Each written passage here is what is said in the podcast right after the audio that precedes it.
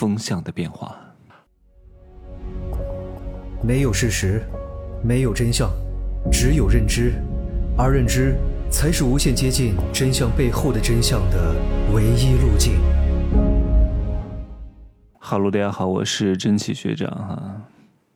你们当中的有些人太让我失望了，听了我一两年的节目，都不知道我的地球号是什么，也不知道我长啥样啊！经常有一些什么听众跑到我的抖音下面给我留言，天哪！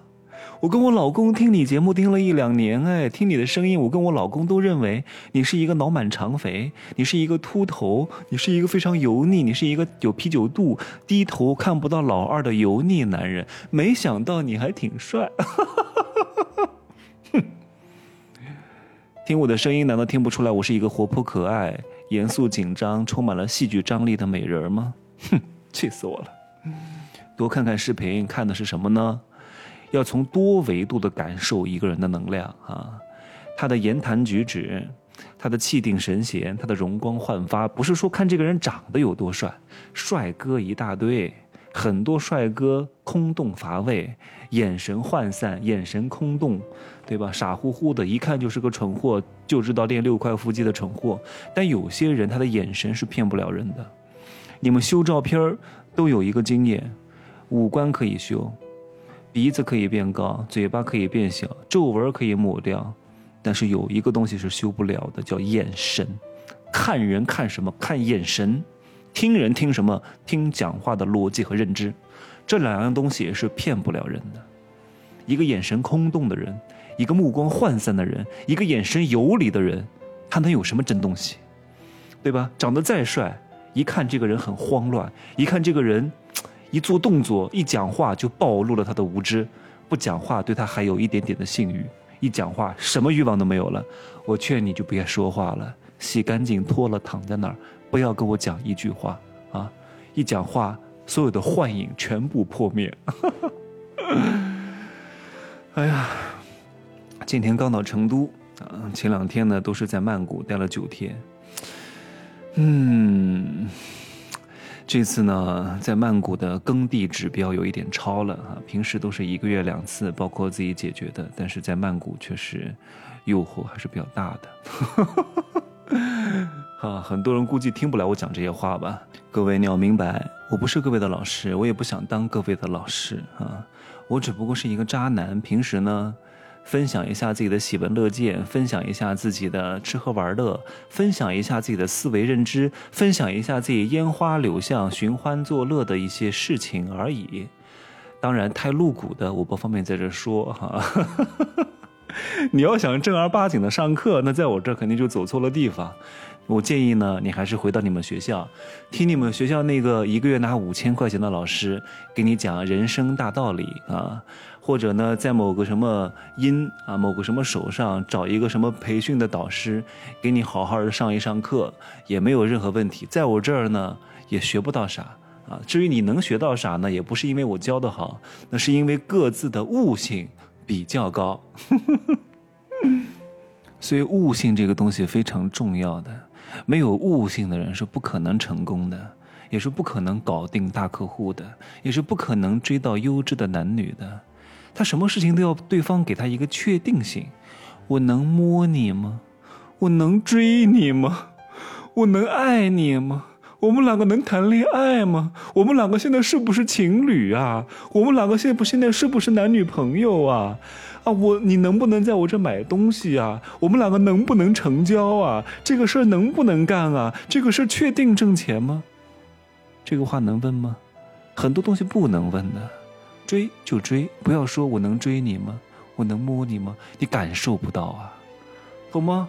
你非要让别人说，嗯，你能摸我，嗯，你能追我，嗯，我们两个是男女朋友，嗯，我爱你，嗯，哎呀，什么都嗯嗯嗯，摁来摁去之后，什么机会都没有了，非得让别人告诉你这个生意一定能挣钱，你就去做。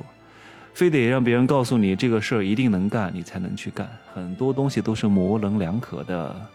一旦这个东西变成一个所谓的明确性的告知，就意味着有非常多的人跟你竞争。那个时候竞争的难度是非常之大的。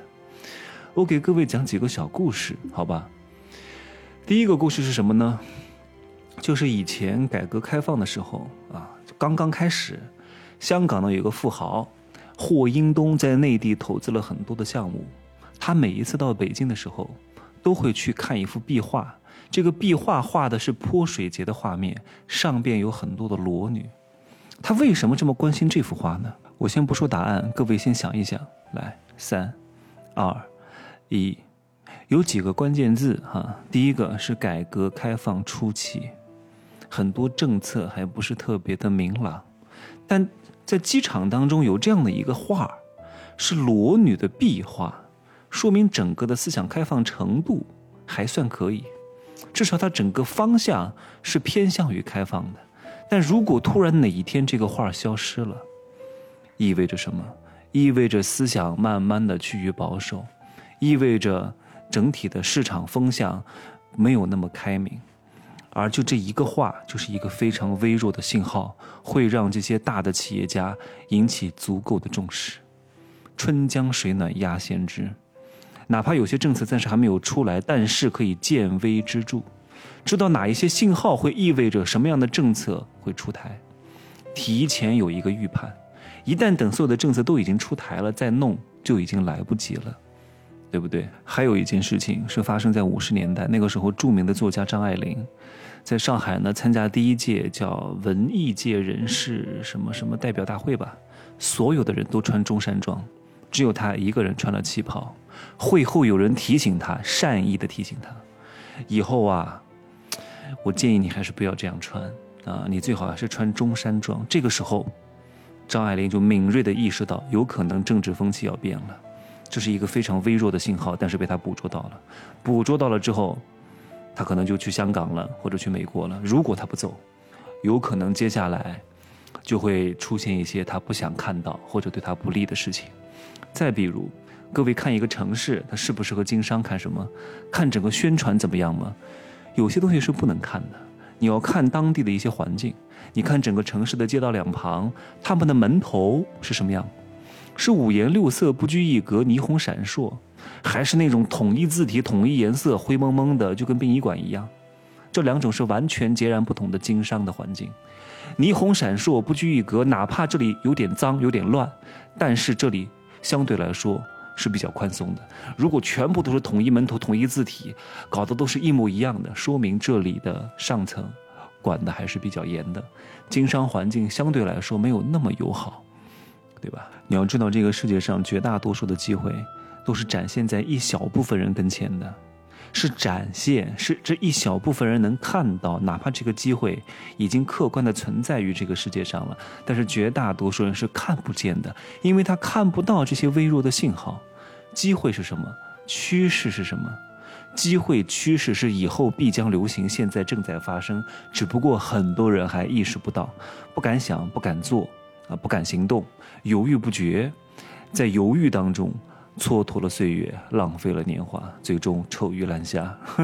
那行吧，今儿就说这么多啊，收拾一下行李，后天回老家安徽芜湖，过三天年，拜拜。